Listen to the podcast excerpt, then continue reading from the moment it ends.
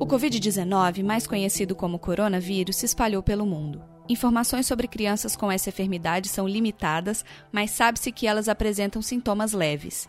É recomendável ficar em casa e afastado de outras pessoas, especialmente se for diagnosticado, e continuar seguindo as recomendações de lavar as mãos, cobrir a boca e nariz e evitar tocar seu rosto ou superfícies de uso comum. Limpe e desinfete superfícies de toque constante. Para mais informações, visite coronavírus.saude.gov.br. Obrigado. Uma iniciativa ABPOD de colaboração coletiva.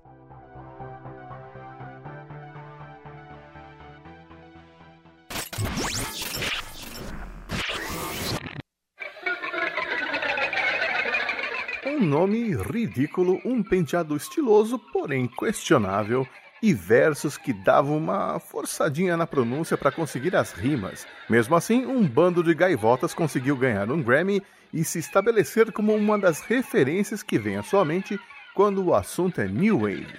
Hoje eu conto como foi que surgiu I Rain, o maior sucesso do A Flock of Seagulls, nesta edição do Resumo do Som.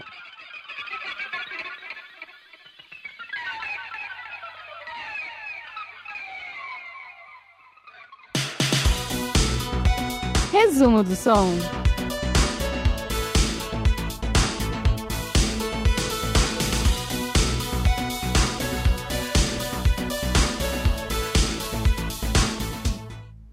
Liverpool, no final dos anos 50, era pouco mais que uma cidade portuária da Inglaterra, pobre, cinzenta e sem quaisquer atrativos. Isso até surgirem os Beatles, que mudaram toda a cena local.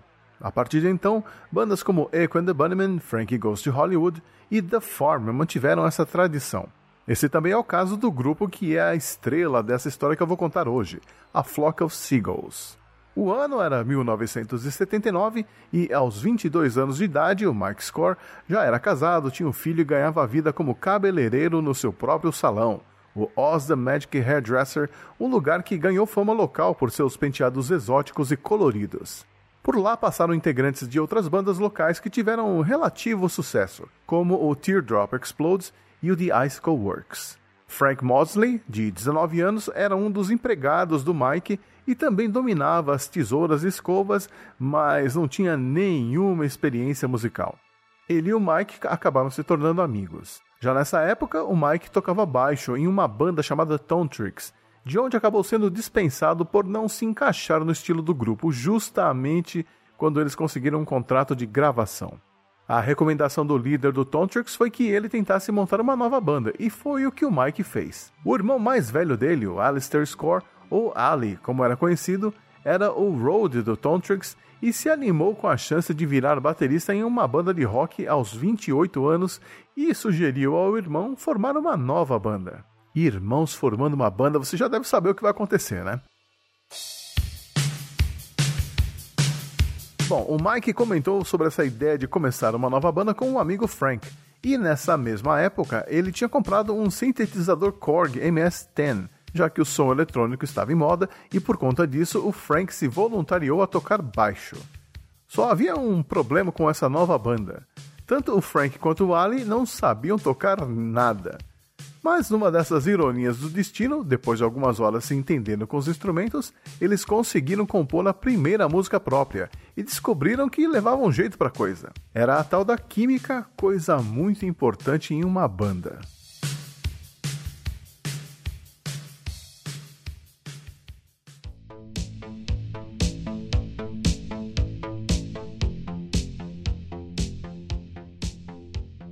Para o posto de guitarrista, eles chamaram o amigo Willie Wu, que não deu muito certo e logo foi dispensado.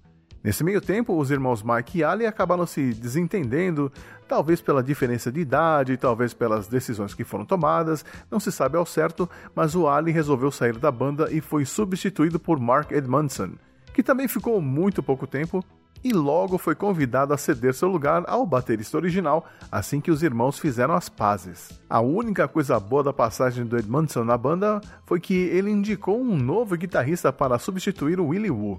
Paul Reynolds, um menino prodígio da guitarra aos 17 anos de idade que tocava numa banda chamada Sins Been Tripping. O quarteto estava formado, mas ainda não tinha um nome. A banda acabou sendo batizada durante um show do The Stranglers, que o Ali e o Mike estavam assistindo. No meio da música Toiler on the Sea, o vocalista J.J. Burnell apontou exatamente para onde estavam os irmãos enquanto cantava o refrão que era.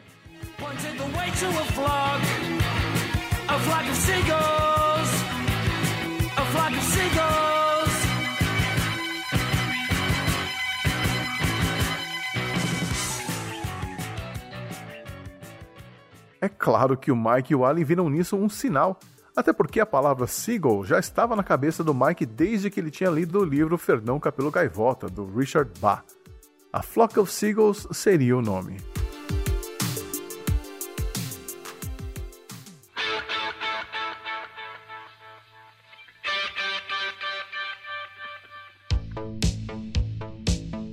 Agora, devidamente batizados, o grupo começou a produzir suas composições próprias, que resultaram em dois compactos e um EP, todos lançados em 1981. O EP, por sinal, trazia a faixa DNA, que viria a ganhar o Grammy de melhor música instrumental em 1983. E o mais engraçado é que eles não tinham a menor ideia do que era o Grammy, e ninguém avisou eles que aconteceria uma cerimônia e que eles deveriam ir até os Estados Unidos para receber o prêmio coisas dos anos 80. Mas voltando à história de Iran. O grupo se reuniu no estúdio, como de costume, para mais uma sessão de composições tipo um brainstorm, de onde surgiu a parte instrumental da música. O Mike Score nunca quis ser vocalista, mas ele costumava cantarolar sobre as melodias só para mostrar para o grupo como ele achava que deveria ser a linha vocal. E todo mundo no grupo era unânime em dizer que a voz dele combinava com as canções. E assim, por falta de opções, ele virou cantor. E aí é que o Paul Reynolds foi essencial para o A Flock of Seagulls.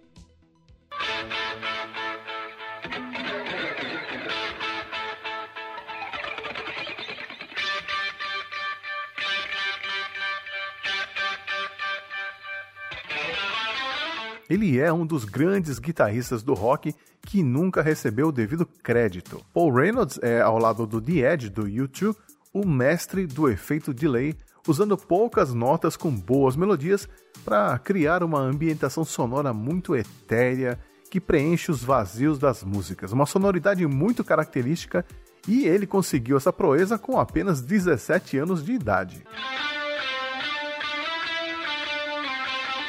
Em Iran, essa habilidade do Paul foi muito útil, porque como o Mike não conseguia cantar e fazer acordes muito complicados no sintetizador, então ele acabava usando apenas uma tecla de cada vez, deixando Paul completar o resto sem interferir com os vocais. I ran, I ran so a inspiração para a letra surgiu em 48 horas. Primeiro, a banda foi ver um show de um outro grupo no lendário Cavern Club lá em Liverpool. A tal banda não impressionou eles, mas o Mike gostou do título de uma das músicas, I Ran. No dia seguinte, o Mike foi até a gravadora Zoo Records para tentar fechar um contrato e foi lá que ele viu um pôster na parede, estilo anos 50, que mostrava uma invasão alienígena com as pessoas correndo dos discos voadores em pânico. Ele se imaginou naquela situação, andando pela rua e de repente tendo que correr dos alienígenas mas mudando de ideia depois de se apaixonar à primeira vista por uma das alienígenas e sendo abduzido no final. Uma história de amor sideral. Ele ainda incluiu alguns trechos com imagens que ele viu no filme Contatos Imediatos do Terceiro Grau, que mostrava uma nave espacial saindo das nuvens. Mas talvez o maior mérito dele nessa letra foi ter incluído as palavras aurora boreal, olhos castanhos avermelhados e cabelos castanhos alaranjados. E não é que ficou bom? Todas as letras que acabaram sendo incluídas no primeiro álbum do grupo tinham esse conceito de ficção científica, baseado na série Jornada nas Estrelas, onde o Capitão Kirk sempre se envolvia com garotas alienígenas. História interessante, Scott. Não posso contar agora porque não sei como vai terminar. Desligando. E havia também, claro, a admiração do Mike pelo David Bowie, e o seu personagem Zig Stardust. Então ele começou a incorporar essas referências no visual do grupo. Foi aí que nasceu o famoso penteado gaivota. Mas não é esse penteado que nós vemos no videoclipe de Iran, onde o cabelo dele está mais para poodle na pet shop do que gaivota. Mesmo sem o penteado, esse videoclipe tosco com espelhos e papel alumínio e duas mulheres alienígenas com maquiagens bem ruinzinhas ajudou o grupo a estourar na MTV americana. O visual deles era algo inédito para os padrões americanos. Também pudera eles gastaram o orçamento da gravadora comprando roupas femininas nas lojas de Londres, já que a moda masculina era muito careta e comportada. Decisão acertadíssima, visto que em menos de um ano eles estavam tocando no Madison Square Garden e abrindo para o The Police na turnê do álbum Synchronicity. Mas então, quando surgiu o tal penteado? Uma noite, minutos antes de entrar no palco, o Mike insistia em ajeitar seu penteado, todo espetado para cima e monopolizando o único espelho do camarim, tentando encontrar uma maneira de chamar a atenção no palco. O Frank se encheu, pediu licença para retocar o seu cabelo e, só para azucrinar com o Mike, meteu a mão no cabelo dele, abaixando a parte da frente, bem no meio dos olhos. O Mike ficou puto, mas olhou no espelho e resolveu que ia subir assim mesmo no palco, porque o show já estava bem atrasado. Ele logo notou que toda a plateia estava apontando o dedo e comentando sobre o cabelo, e foi aí que percebeu que tinha encontrado a sua identidade visual, que sempre chamou atenção e continua chamando até hoje. Já foram feitas referências ao grupo em seriados como That 70 Show, nos filmes Pulp Fiction, La La Land, Afinados no Amor e até no videogame Grand Theft Auto Vice City. Se você quiser ver como é o tal penteado, procure pelo videoclipe da música Space Age Love Song.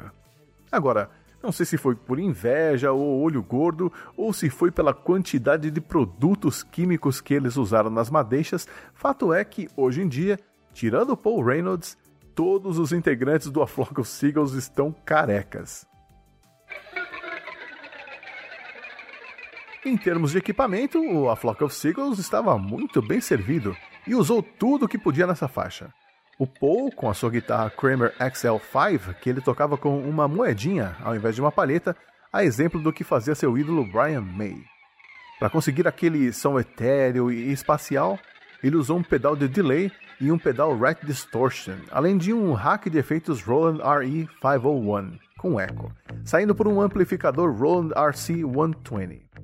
O Frank Maudsley usou um baixo Gibson RD Artist o Mike usou seu teclado Korg MS-10 para a introdução e a linha de baixo, e além disso ele usou um Korg Delta para os sons de cordas e alguns efeitos sonoros. O set de bateria do Ali era composto por peças acústicas da Yamaha e Ludwig e peças da Siemens SDS-5, que era uma bateria eletrônica. Além disso, ele tinha também pratos Paste 2002. A melodia foi uma construção coletiva, com cada um dos integrantes dando sugestões em cima da ideia original do Mike.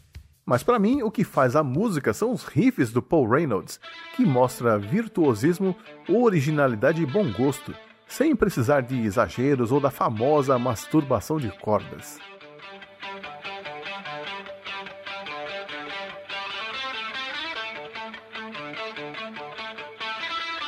Nos Estados Unidos, Iran chegou ao posto de número 9 da parada em 1982. Mas no seu país de origem, a Inglaterra, a banda teve que se contentar com o posto de número 43. Os ingleses nunca a levaram tão a sério nem gostavam tanto do A Flock of Seagulls quanto os americanos. Talvez por isso os irmãos tenham decidido morar lá definitivamente. O Mike mora na Flórida e o Ali na Carolina do Norte. Mas nem tudo que o sucesso trouxe de forma meteórica foi positivo para os integrantes, e o A Flock of Seagulls, com essa formação clássica, durou apenas dois anos. O primeiro a sair foi o Paul, justamente o adolescente do grupo que não aguentou o ritmo das turnês e compromissos e teve um colapso nervoso. A coisa foi tão séria que ele se afastou da música durante muitos anos, apesar de tocar um jazz aqui e ali esporadicamente só por diversão. O Ali logo seguiu o exemplo e caiu fora depois de mais uma discussão com o Mike. E o pobre Frank, mesmo sendo amigo do Mike, só aguentou até 1986 quando percebeu que a magia do grupo havia acabado mesmo e foi fazer outras coisas na vida. Ou seja, 75% da banda desistiu da música e apenas o Mike manteve a chama do A Flock of Seagulls acesa até hoje. Mas em 2004, um programa da VH1 chamado Bands Reunited conseguiu juntar os quatro novamente para uma única apresentação só para fãs. Isso plantou a sementinha do que viria a ser a reunião do grupo original 14 anos depois para lançar um álbum com releituras dos seus sucessos e com a participação da Orquestra Filarmônica de Praga. Mas o Mike é categórico ao afirmar que não pretende reunir a formação clássica do grupo e que vai continuar o A Flock of Seagulls com músicos de apoio. Menos aqui no resumo do som, onde a gente ouve a versão original de 4 minutos e 55 segundos, do mesmo jeito que o mundo ouviu em 1982.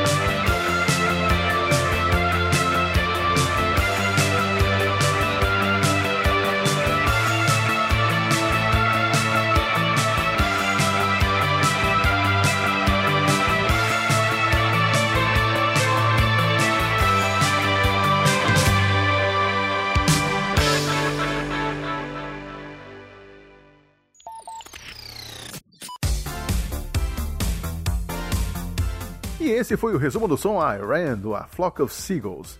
Depois que o Ali largou a música, ele foi trabalhar como gerente de controle de qualidade em uma fábrica de plásticos. O Frank comprou uma pousada em Toulouse, na França, e se mudou para lá para virar dono e gerente de hotel. O Paul Reynolds é, bom, Paul Reynolds conseguiu a façanha de se esconder do mundo em plena era digital, você não encontra nada sobre ele. Eu sou o Xi e espero ter você aqui de novo no mês que vem para me acompanhar em mais uma história de outro hit daqueles 10 anos que mudaram o mundo. A gente se vê no passado. Abraço.